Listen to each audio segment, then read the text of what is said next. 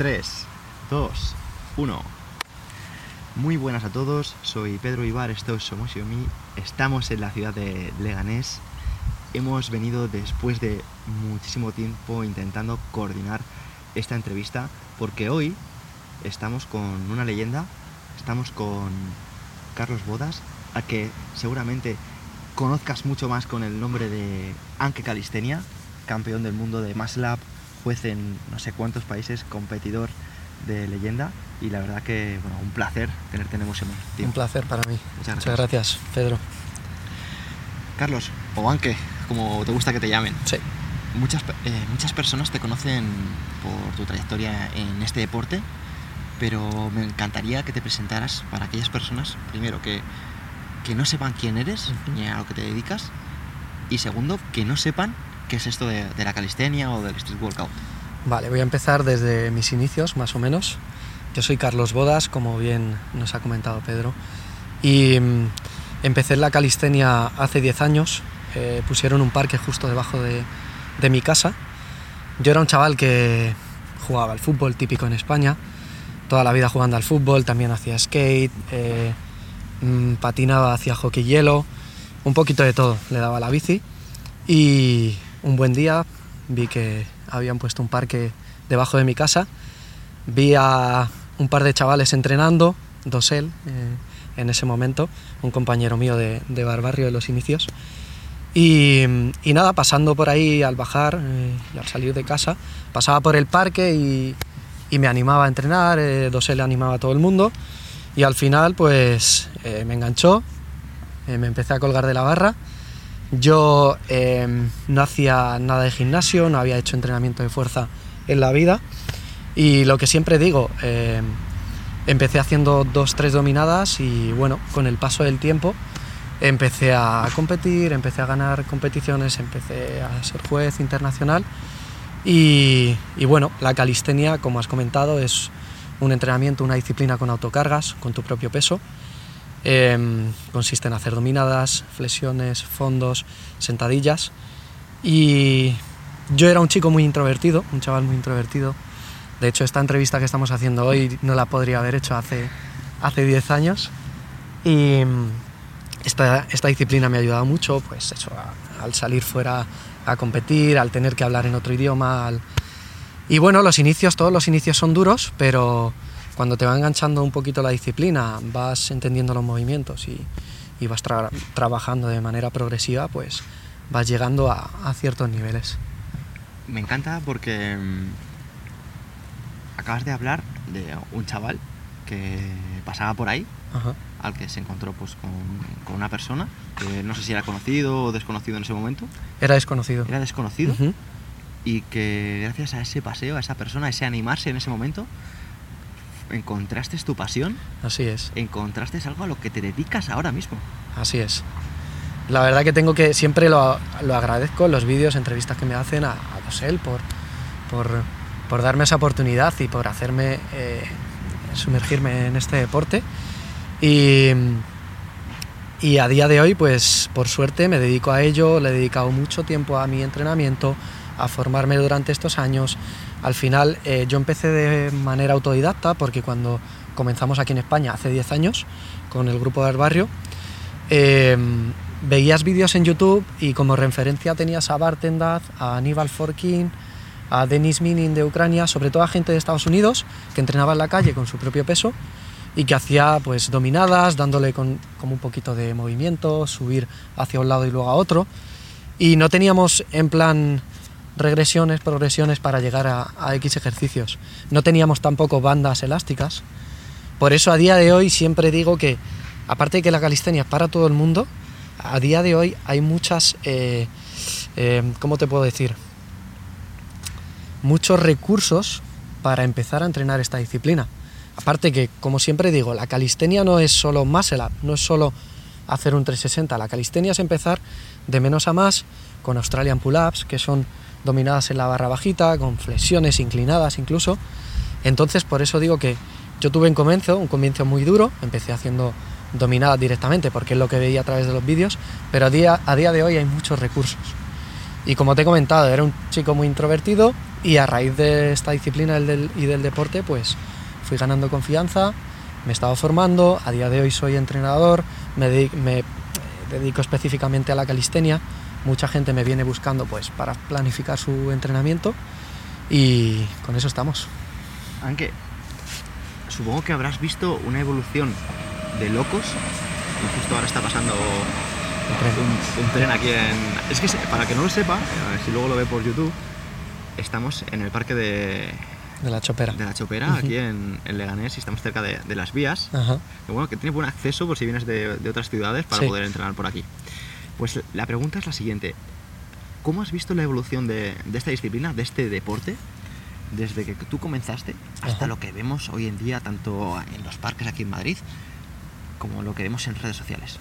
Vale, eh, el deporte street workout y calistenia comenzamos con dos vertientes, la parte deportiva y la parte social. Eh, todo ha evolucionado muchísimo, sobre todo la parte deportiva. Eh, fuimos eh, promoviendo el deporte, sobre todo en institutos, en colegios, en, eh, por donde nos ofrecían los ayuntamientos. Donde podíamos dar una charla, íbamos a dar una charla. Entonces la disciplina, comparado a otros países, se ha desarrollado mucho entre chavales jóvenes, que era nuestra intención. Y es lo bonito de ir de repente a un parque de calistenia hoy en día, que hay unos cuantos, por suerte, y ves a un montón de chavales con 14 años, con 15, con 16, entrenando. Porque podrían estar haciendo otras cosas si no están apuntados a un equipo de fútbol, si no están haciendo tenis o si no están haciendo eh, otro tipo de deporte que a lo mejor eh, a nivel económico no podían, sus padres no están preparados o, lo que sea. Entonces ahí tienen una opción. Y a nivel deportivo se ha desarrollado de una, de una manera brutal porque los trucos que hacíamos antiguamente, que los veíamos brutales, como saltar por encima de la barra, un pasavallas de, de toda la vida, ahora los hacen con un giro de 540 grados. Sí que es verdad que a mí no me gusta ese cambio tan, tan brusco, porque al final es muy similar a la gimnasia, y no por tener nada en contra de la gimnasia, sino porque la calistenia es diferente, es entrenamiento con el propio peso corporal, sí, como la gimnasia, pero es más enfocado a ejercicios básicos, a las dominadas de toda la vida, a los muscle ups que antiguamente lo hacían los bomberos, incluso en las oposiciones, y creo que se ha ido mezclando con, con la gimnasia y al final hay mucha gente que cuando no está dentro de la disciplina lo ve desde fuera y dice, ah, pero está haciendo gimnasia. Y dices tú, no, e-, es calistenia. Pero claro, a ver cómo le explicas a una persona que ha estado viendo toda la vida a los gimnastas dando vueltas en, en la barra que esto es calistenia. Pero bueno, al final eh, el objetivo era promoverlo entre los jóvenes, eh, que le hemos dedicado bastante tiempo. Yo le, le dediqué cinco años de mi vida plena a, a promover el deporte de manera altruista. Y, y la verdad que al final vas a los parques y es, una, es muy gratificante Totalmente. ver eso. Hace nada hemos estado entrenando y hemos visto el ambiente que hay Ajá. y mola muchísimo eh, la cantidad de chavales jóvenes que, que están animados y que esto es- a mí me parece muy curioso aunque pues ellos mismos se consideran como novatos pero hacen que si más up haces que si front levers que hacen movimientos encima de la barra y, y claro, eh, como eh, las redes sociales al final lo multiplican todo, pues a lo mejor no se consideran tan avanzados, cuando a lo mejor si hubieran empezado hace 10 años, seguramente serían pasadas, ¿no? Yo me acuerdo Mm. que cuando yo empecé a ver eso, em, los chaval, lo- la gente avanzada hacía un poco lo que, lo que hemos visto hoy, Ajá. pero Sí. que hemos visto como que está evolucionando, ¿no? Y, y es un deporte como que se está multiplicando, multiplicando y creo que es por la cantidad de gente que lo practica a día de hoy. Al final eh, eso hace Si quieres, esperamos a que pase Sí. este, este tren y, ya- y ahora seguimos porque... al porque final llega mucha más gente y eso hace, eh, al final la calistenia también es muy creativa porque no tiene nada cerrado. O sea, no se cierra este ejercicio y de ahí ya no se puede pasar. Al final va llegando a más gente y un chaval pues se inventa un truco, se inventa otro y al final acaban haciendo locuras que a mí incluso eh, he ido a competiciones de juez y veo a los chavales que estás viendo que hacen una locura y yo me he tenido que dar la vuelta a veces por si se le iba la mano, por si se caía o porque no puedo ver esas caídas. Y el problema también viene porque es- eso es una gran barrera para el que pasa por el parque, como yo pasé en, su día, por suerte solo veía, como mucho veía muscle ups. hacer muscle ups. Y dices, bueno, te puedes plantear el poder llegar a realizarlo. Pero claro, ahora pasas por un parque de calistenia y ves a un chaval haciendo un giro de 540 y se vuelve a colgar de la barra. Y claro, la gente lo que piensa es, esto no es para mí. Yo ya no puedo hacer esto. Yo tengo 40 años, o 50 o 30 y no puedo hacer esto. Yo tenía que ponerme desde, desde que tenía 18 años y no es así. Puedes empezar de menos a más y no hace falta que te vayas a hacer un 540, pero sí puedes estar haciendo tus series de dominadas, tus series de, fondos en paralela, tus series de muscle up y puedes llegar a conseguir un muscle up estricto. Yo, por ejemplo, el muscle up estricto, como he comentado, venía de, de jugar al fútbol, no había hecho entrenamiento de fuerza, no he pisado un gimnasio y a los dos años ya estaba haciendo más el estrictos. ¿Por qué? Porque era muy constante, porque me enganchó la disciplina, porque veía que progresaba constantemente y al final eso es lo que me hizo... Al final, si lo haces con pasión y con constancia, todo, todo sale, todo fluye y, y todo llega. Quiero preguntarte, para la persona que esté escuchando esto, ¿cuál es la mejor edad para empezar con este deporte? Uf, pregunta difícil. A ver, te podría decir que la mejor edad entre los 25 de 25 a 40, es que te digo un rango de edad muy amplio, pero porque es que en realidad yo lo veo que es para, para todo el mundo. Y luego ya de 40 para arriba, pues si te sigues manteniendo, sí que es verdad que la edad pesa al final, pero eh, creo que si creas una buena base desde, desde los 18 o 20 años, te puedes mantener en el tiempo entrenando hasta los eh, por ejemplo, en Asia he visto vídeos de gente, de señores haciendo muscle up con 70 años y sin que sufran las articulaciones, porque lo hacen con un poquito más de keeping y al final todo depende de, de hasta dónde lleves eh, el deporte. Yo, por ejemplo, pues dentro de la calistenia lo llevo mucho al alto rendimiento. Al final no es sano. Pero sí que es verdad que luego a mis alumnos yo se lo enfoco a que consigan ejercicios, pero de la manera más segura y rápida posible. Supongo que habrás entrenado a atletas más mayores o a personas más mayores, o por clientes que superen 50 pues, años o, demás. Y quisiera preguntarte cuáles son las, eh, las, primeras ideas que tienen ellos en cuanto a, decir, uff, yo ya soy muy mayor, yo no puedo. ¿Qué les dirías a esos perfiles?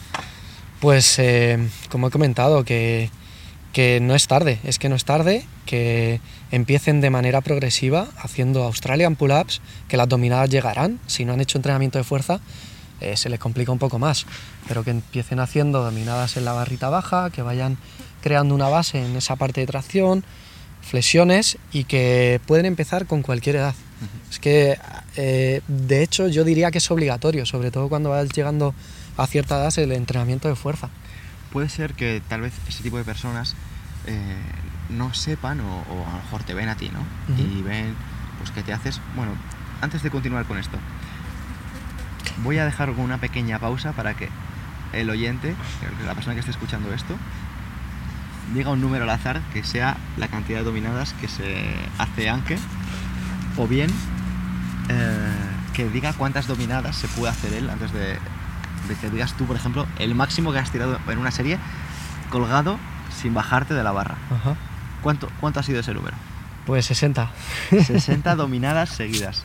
Y es que, por si eso fuera poco, eh, le puedes seguir, eh, aunque en sus redes sociales mientras que escuchas el podcast. Tiene un vídeo que son 20 dominadas seguidas, a continuación 20 muscle ups y a continuación 20 bar dips sin bajarse de la barra. Yo he entrenado antes con él y parece que no le pesa su cuerpo. es una pasada. Pero ahora que, eh, volviendo para atrás, porque tú ves a una persona y dirá, pues es que tú te haces 20 dominadas seguidas y luego los 20 de muscle ups y 20 dips.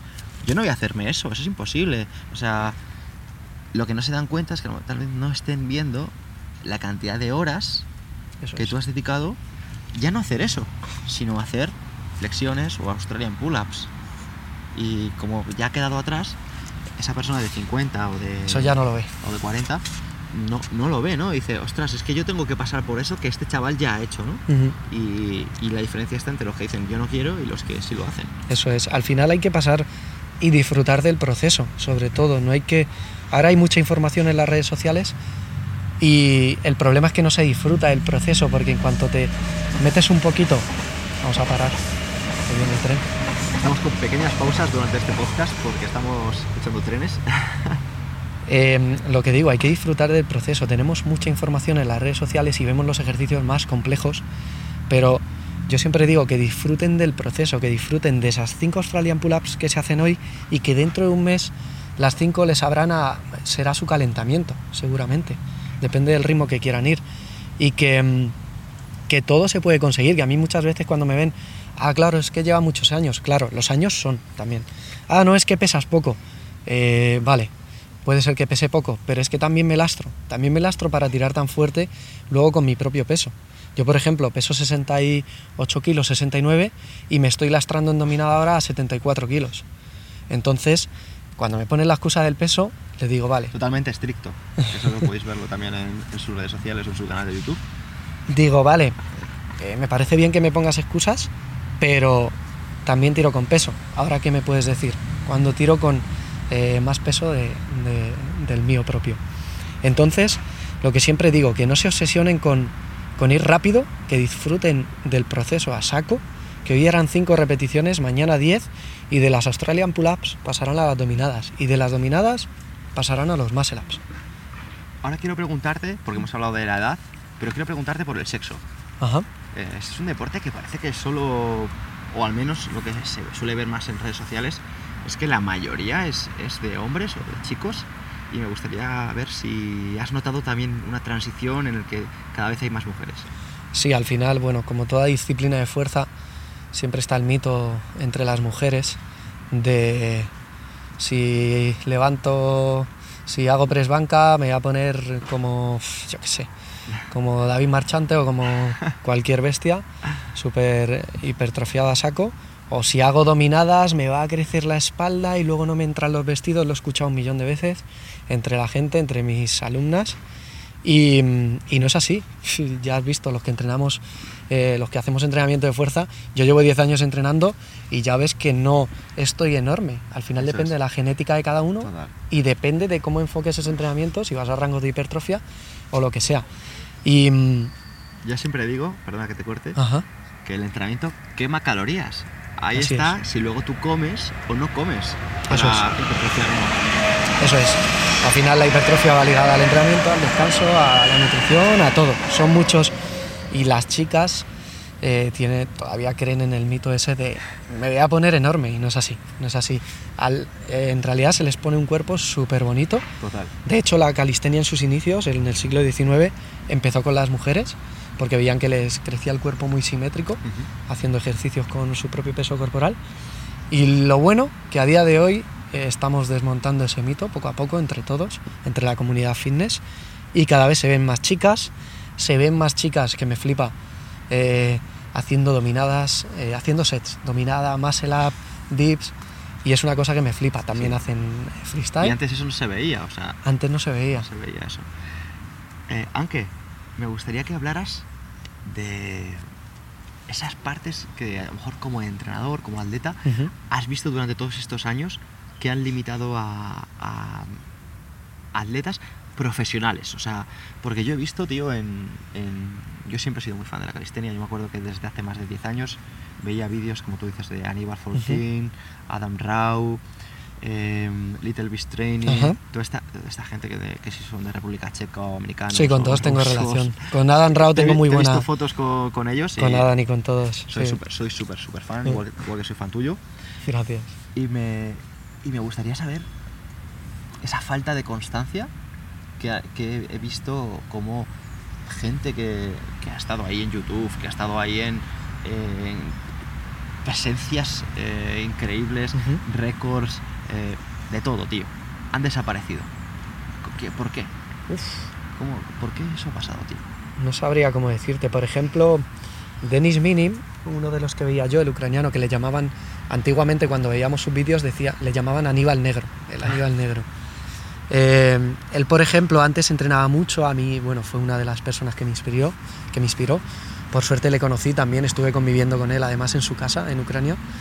Es una maravillosa persona y dejó un poco las redes sociales porque se dedicó, pues eso, a promover la disciplina eh, con organizaciones grandes de Ucrania, con el gobierno y, y con todo, Y la verdad para mí era una de las personas que más me inspiraba porque se ponía el chaleco, se ponía las pesas en, en, las- en los tobillos y hacía barbaridades, más el ups y de todo.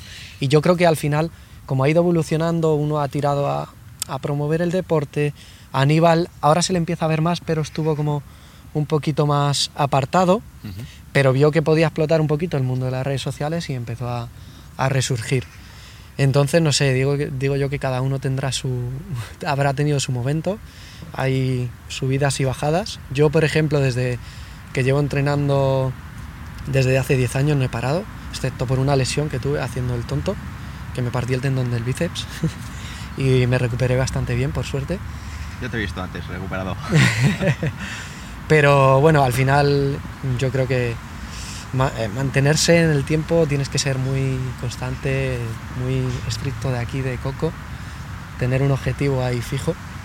Como hablábamos anteriormente, al final el mundo de las redes sociales, yo con YouTube eh, deci- decidí meterme para enseñarle al mundo mi experiencia y me voy a quedar ahí, vaya bien o no vaya bien.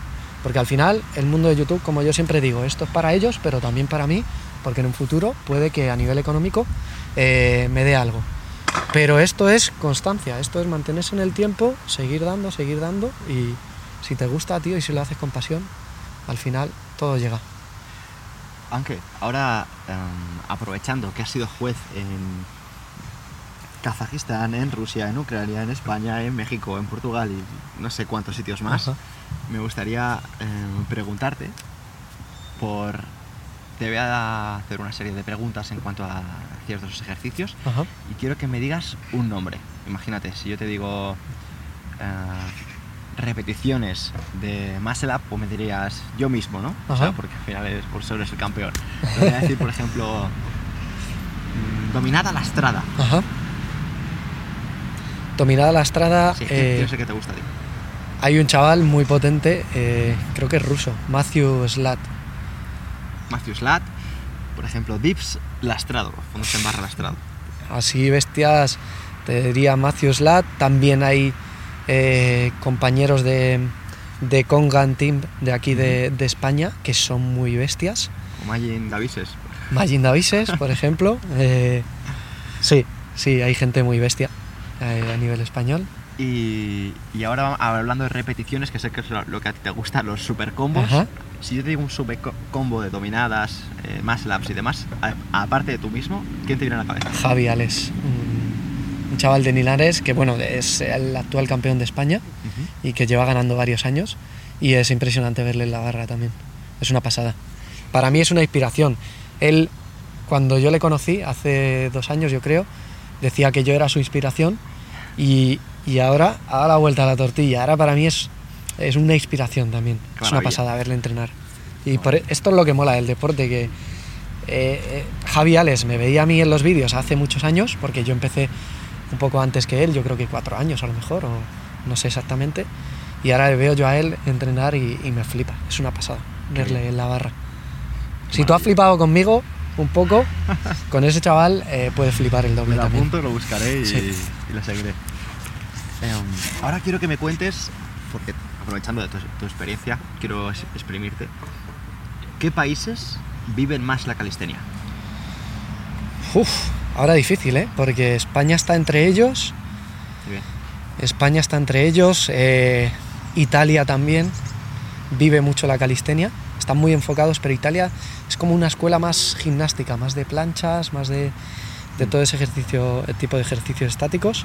Yo estuve aquí en, en un parque con Nordic Workout que trajo a Yaji Yatarov Ajá, y a Michael Casoria, ajá. que fueron una pasada verles. referentes Es de increíble, estáticos a saco.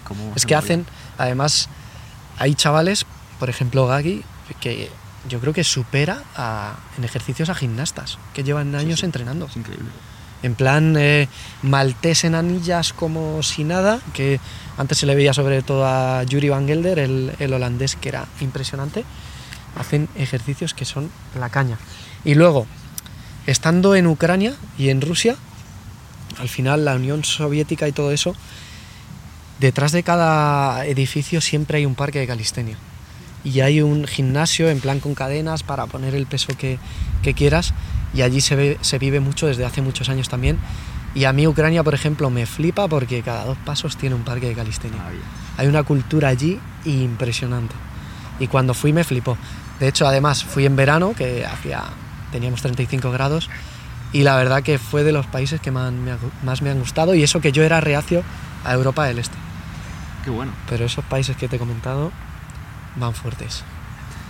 Hay muchas personas que, están escuchando el programa o que lo van a escuchar que tengan esa barrera que hemos tenido todos de cara a, decir, pues yo quiero hacerlo, pero es que voy al parque y, y veo a gente tan fuerte, veo gente que hace unos movimientos tan complicados, veo...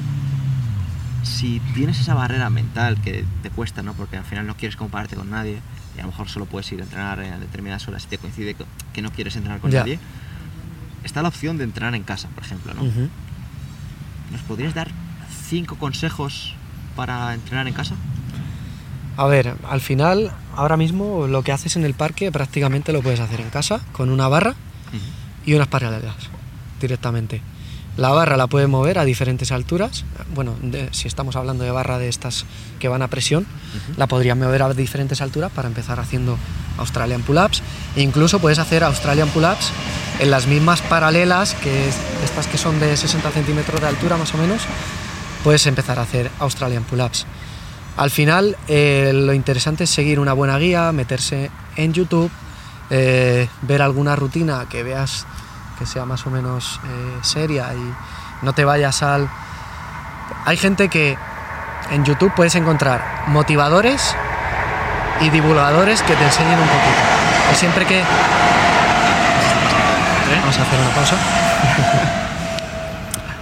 Yo lo que cuando escucho a la gente hablar de YouTube, la gente se piensa que es solo es entretenimiento. Pero ahí puedes entrete- en- eh, encontrar entreteni- entretenimiento, motivación y divulgación con cosas serias, ¿vale? Yo, por ejemplo, en mi canal decidí abrirlo para dar cosas serias. Por ejemplo, Body by Gymnastic sería una buena opción para empezar a entrenar en casa, porque he visto los programas y son una muy buena opción.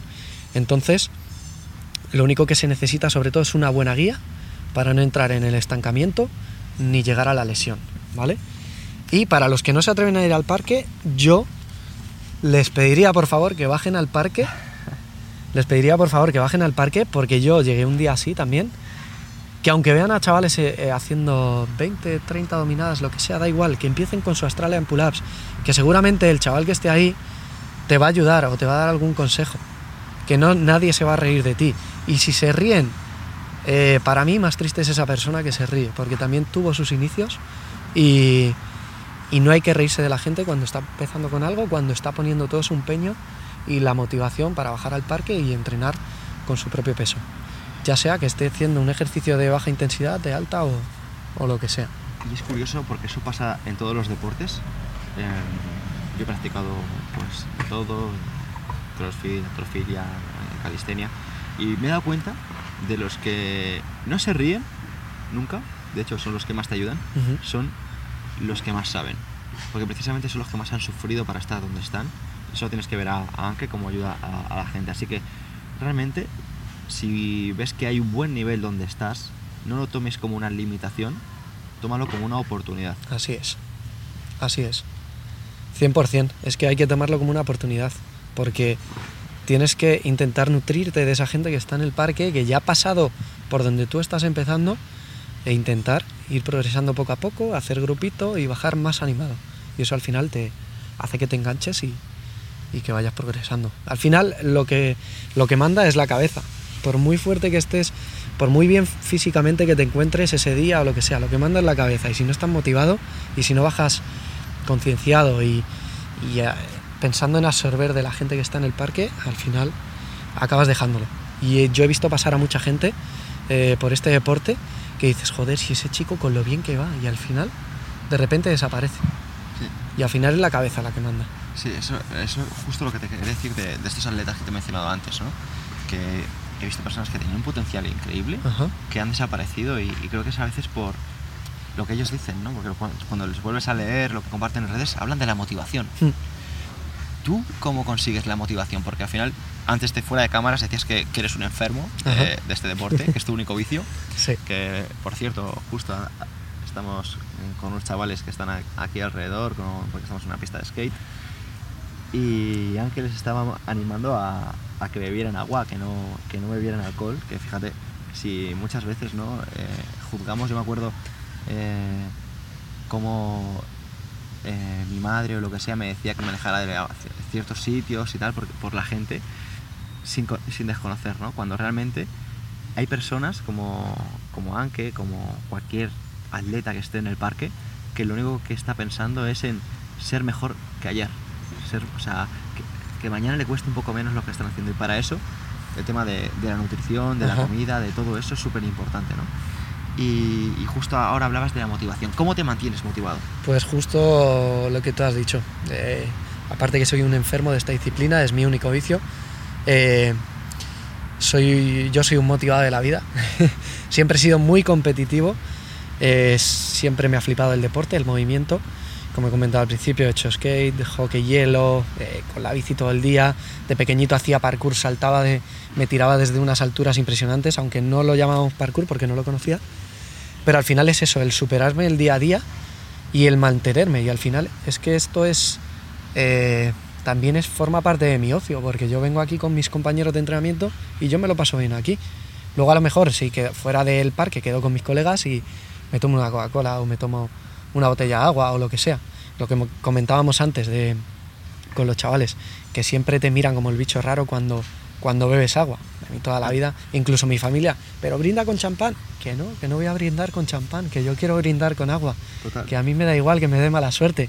Y es lo mismo que con la calistenia. Hace años a la gente le daba como vergüenza porque se sentía el bicho raro. Antes nos llamaban monos cuando empezábamos.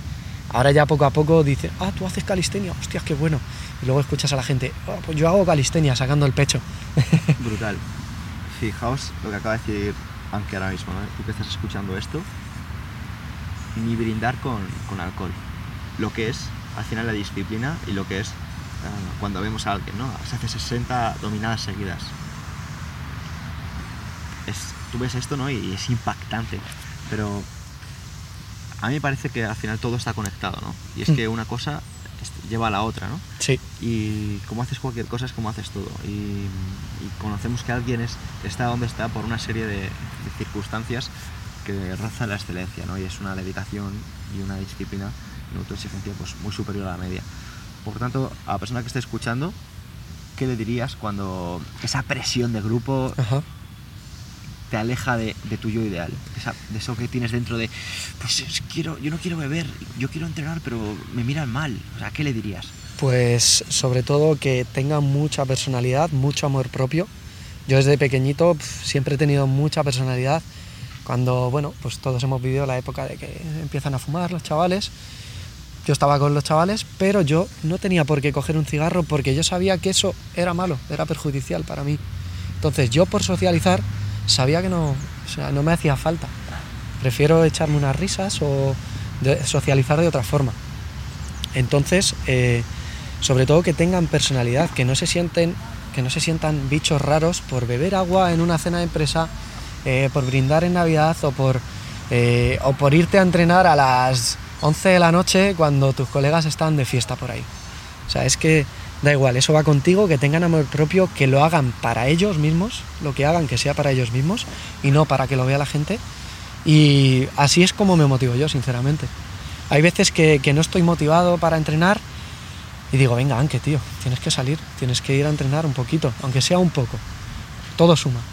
Entonces, aunque no esté motivado, yo bajo al parque porque sé que cuando termino me siento súper bien. Es, es mi manera de socializar, de, de evadirme, de desconectar un poco del trabajo y de todo.